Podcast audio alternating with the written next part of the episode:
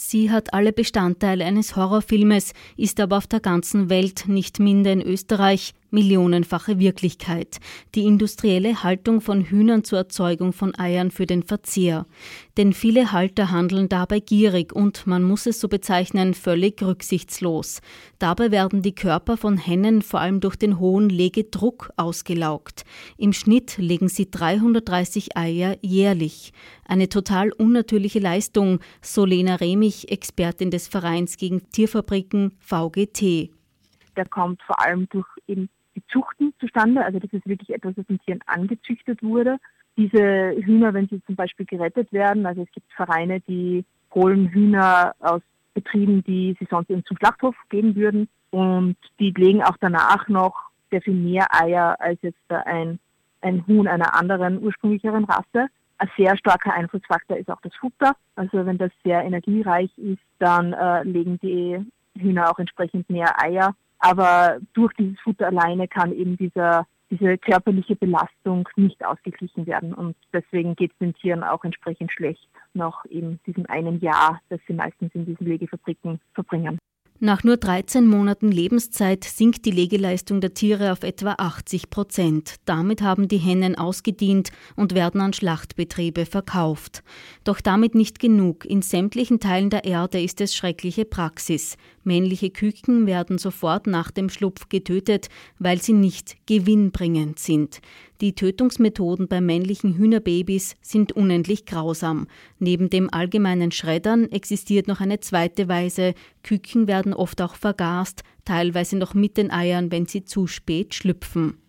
Eine Betäubung oder sonst etwas, was man eigentlich äh, kennt, sonst von, von Tötungen von Tieren in der Landwirtschaft, ähm, gibt es da natürlich nicht. Also es gibt dort keine, keine Betäubung der Tiere. Es gibt ja Bildmaterial dazu, äh, vor allem aus Deutschland und in Österreich ist es eben genauso schlimm. Also es ist, wenn man sich das vorstellen will, wie eben ein Fleischwolf, wo kleine Küken reinfallen und sterben. Es ist schon wirklich sehr, sehr grausam. Wir haben schon gehört von Kolleginnen ähm, aus anderen Ländern, dass diese Schredderanlagen zum Teil so gebaut werden, dass sie komplett uneinsichtig sind und auch quasi schalldicht, weil die Mitarbeiterinnen das selbst nicht aushalten, wenn sie das eben ständig sehen müssten.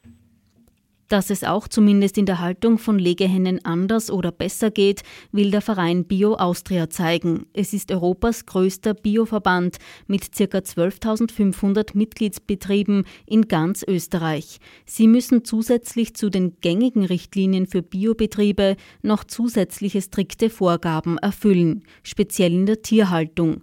Doris Hofer von Bio Austria, Bereich Qualitätssicherung Landwirtschaft und zuständig für Richtlinien, Kontrolle und Sanktionen Sanktionierung?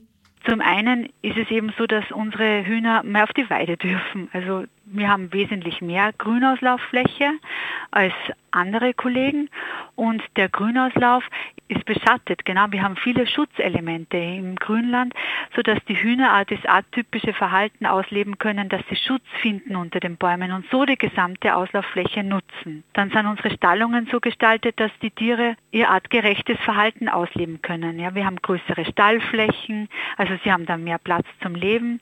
Sie haben ausreichend Einstreu, wo die Tiere scharen und bicken können. Und auch ganz wichtig ist, dass die zum Beispiel so Eier legen können in so natürlichen Einstreunestern, also so mit richtigen Dinkelstreu eingestreuten Legenestern so Doris Hofer. Zudem hat Bio Austria ein international führendes Projekt erstellt. Es nennt sich Bruder Hahn und soll männlichen Küken die üblichen zuvor beschriebenen schrecklichen Ermordungen ersparen und ihnen wenigstens einige Wochen lang ein artgerechtes Leben ermöglichen. Wir haben gesagt, wir können Tiere nicht einfach töten, weil sie ineffizient sind. Ja? Und da hat das Biobauernparlament beschlossen, dass wir die, diese männlichen Tiere aufziehen auf Biobetrieben äh, die dürfen in Biostellen aufleben, äh, leben. Sie haben wesentlich mehr Stallfläche als andere Kollegen. Und sie haben Zugang zu Grünauslauf und während der zehn Wochen dürfen sie auf einem Biobetrieb äh, leben mit Biofutter und werden dann geschlachtet. Laut Lena Remich vom Verein gegen Tierfabriken sind Eier aus geprüfter biologischer Landwirtschaft natürlich die bessere Variante zu konventionellen Herstellungen. Trotzdem, das Beste, das man für weibliche wie für männliche Gefiederte tun kann, ist immer noch, auf Eier ganz zu verzichten, denn so oder so, ohne Qual und sei es letztlich nur die Schlachtung, geht es nirgendwo ab. Man muss sich einfach selbst bewusst sein, dass Eier nicht einfach so ähm, an Bäumen wachsen, sondern dass die einfach mit der Nutzung von Tieren verbunden sind. Und jeder Mensch, der einmal ein Huhn kennenlernen hat dürfen oder mal mit einem Huhn zusammengelebt hat, der weiß, dass die hochintelligente Tiere sind, dass die hochsoziale Tiere sind, die gut und gerne, wenn sie wirklich gut gehalten werden auf Lebenshöfen oder in privater Hand, gerne zehn Jahre auch alt werden können. Denn, sagt Lena, Hennen dürfen oft nur ein bis eineinhalb Jahre alt werden in herkömmlichen Betrieben. Selbst bei dem sicherlich einzigartigen Projekt Bruder Hahn für männliche Hühner sind es auch nur zwölf Wochen. In jedem Fall braucht es kein Hühnerei, so Lena Remich, weder als Proteinlieferant noch als Zutat für Kuchen, Knödel und Co. Es liegt an jedem, jeder Einzelnen von uns, ob wir all diese wirklich irrsinnigen Praktiken unterstützen wollen oder nicht. Denn es steht nur als Nebensatz in einem VGT-Bericht, ist aber näher betrachtet unendlich traurig. Viele Hennen und noch weniger Hähne dürfen ihr Leben lang keinen Himmel sehen.